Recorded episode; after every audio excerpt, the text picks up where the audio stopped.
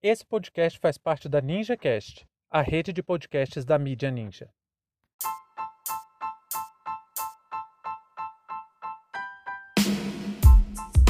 STF determina o uso de câmeras pela Polícia do Rio de Janeiro.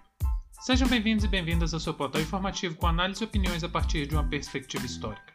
Eu sou Arnaldo de Castro, em conjunto com Brenda Salzman, e hoje é dia 4 de fevereiro de 2022.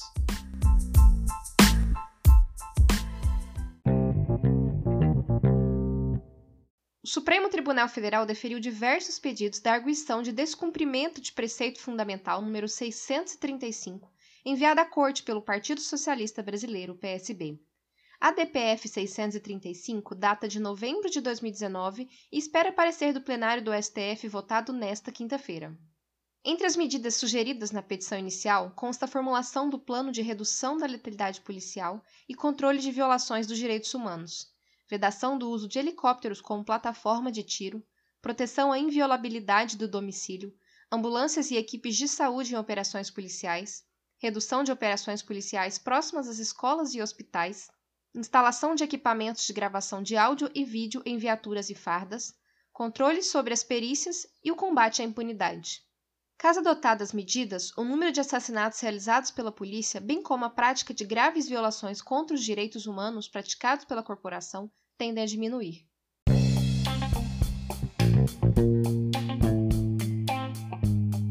Se você curte ouvir os nossos episódios, acompanhe em primeira mão cada novidade. Segue a gente, ative as notificações no Spotify ou no seu player favorito e nos ajude a compartilhar esse conteúdo. O História Oral Podcast é uma produção independente e que só é possível graças ao seu apoio.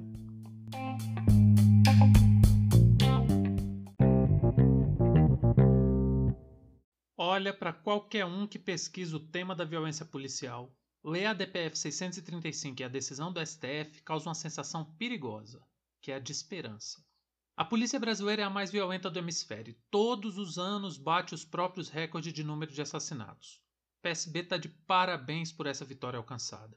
O que me deixa realmente frustrado é ver que um partido político teve que ajuizar uma ação na Suprema Corte para conseguir executar medidas que, teoricamente, deveriam partir do Poder Legislativo, em especial da Assembleia Legislativa do Rio de Janeiro. Mas como avançar nesse tema se o Rio de Janeiro está sitiado pelas milícias, desde as ruas até o centro da política fluminense, né? Se você quiser manifestar sua opinião sobre esse tema, nós estamos deixando sempre uma caixinha de comentários lá no Spotify. É muito bom para a gente saber o que, que você está achando de cada episódio. E caso queira entender mais sobre os efeitos da violência policial no Brasil, nós produzimos um mini documentário que se chama Violência Policial. É o episódio 6 aqui do Hope. Então veja bem, de acordo com os dados divulgados pela Folha de São Paulo, entre os batalhões da polícia que passaram a fazer parte do programa Olho Vivo, que conta com 3 mil câmeras acopladas em viaturas e uniformes de 18 batalhões da Polícia Paulistana, foi registrada uma diminuição de até 90% do número de assassinatos causados por esses batalhões em supostos confrontos. Esse dado por si só é revelador e ainda deixa uma reflexão muito importante. O poder público que detém, de acordo com Max Weber, o um monopólio legítimo da violência, precisa ser constantemente fiscalizado. Não existe outra maneira de conter a violência policial que não seja uma mudança estrutural das polícias brasileiras. Como o fim da militarização é um tema que passa longe das discussões nos centros do poder, o que se faz urgente hoje é a intensa fiscalização das atividades policiais pelo poder público e pela sociedade civil. Mas veja bem, essa decisão do STF não é apenas a imposição de uma política de vigilância sobre as forças de segurança pública e do policiamento extensivo. Vai muito além. É a imposição da produção de uma política pública de combate à violência policial. Não é apenas obrigar o uso de câmeras, e sim de desenvolver ações bastante agressivas para controlar esse monstro, essa máquina de tortura e morte que se transformou a polícia brasileira ao longo do século XX, sobretudo depois da ditadura militar. E a gente ainda registra uma mudança fundamental no entendimento do STF, que é a imposição da defesa da vida, se contrapondo àquela ideia imbecil, profundamente motivada pelo desserviço público chamado tropa de elite, de que bandido bom é bandido morto. O STF determinou que a defesa da vida seja o valor máximo, inclusive ordenando que a letalidade da violência policial deve ser aplicada de forma escalonada, da menos agressiva até a mais, até a mais mortal por exemplo, do taser até o fuzil. Outra coisa muito importante é que esse tipo de medida pode sim auxiliar na contenção do avanço do poder das organizações criminosas que se instalaram nas polícias, que são as famosas milícias. Não é nenhum hipérbole afirmar que hoje a polícia carioca, por exemplo, é miliciana. Ela está infestada por essa chaga, e até mesmo policiais são assassinados quando tentam lutar contra essas facções criminosas. Nunca é demais rememorar que a motivação do assassinato da vereadora Marielle Franco foi exatamente sua incansável luta contra as milícias cariocas. E entre tantas medidas garantidas pelo STF, tem mais uma coisa que foi surpreendente também, que foi a estipulação de prazos relativamente curtos até para a implementação dessas medidas. O plano de redução da letalidade policial, por exemplo, precisa ser apresentado em até 90 dias e a instalação de câmeras de gravação de áudio e vídeo. E os GPS têm que ser implementados em até 180 dias. Não vamos deixar de observar também que as medidas adotadas não são travas para o desempenho das funções do bom policial. Ao contrário, é uma proteção para sua própria atuação. Falhas e erros precisam ser esclarecidos quando acontecem, mas no caso das polícias brasileiras, a impunidade impera. Sejam elas causadas por erro ou por intenção criminosa, dificilmente policiais respondem por seus crimes. O policial bem treinado, que desempenha suas funções, suas atividades dentro dos limites da lei, vai estar protegido.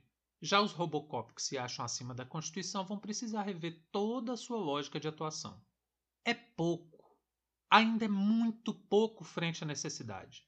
Mas se adotadas as determinações do STF, nós já vamos estar vivenciando o maior avanço já registrado no combate à violência policial no Brasil. Agora, toda esperança pode ser frustrada pelos embaraços que os próprios agentes do Estado podem causar. Por exemplo, Dentro do próprio STF, essas medidas encontraram resistência. E tem nome essa relutância em lutar contra a violência policial. Foram os ministros André Mendonça e Cássio Nunes Marques que manifestaram diversos votos contrários às proposições da ATPF 635. Se você é uma pessoa atenta ao que acontece na Suprema Corte, vai notar que esses dois ministros foram indicados por ninguém menos que Jair Messias Bolsonaro e sua família. Michele Bolsonaro, inclusive, comemorou de forma bastante entusiasmada a confirmação do André Mendonça quando ele foi sabatinado no Senado Federal. Logo ela, né? Que tem parente envolvido com milícia.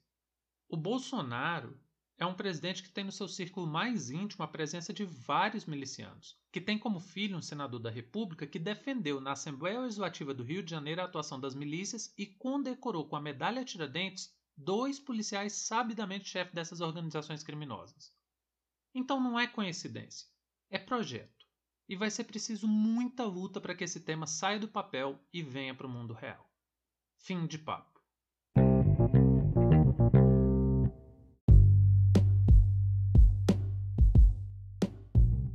O História Oral Podcast é uma produção independente e conta com seu apoio para dar continuidade às nossas atividades. Muito obrigado a você por prestigiar nosso trabalho e até a próxima.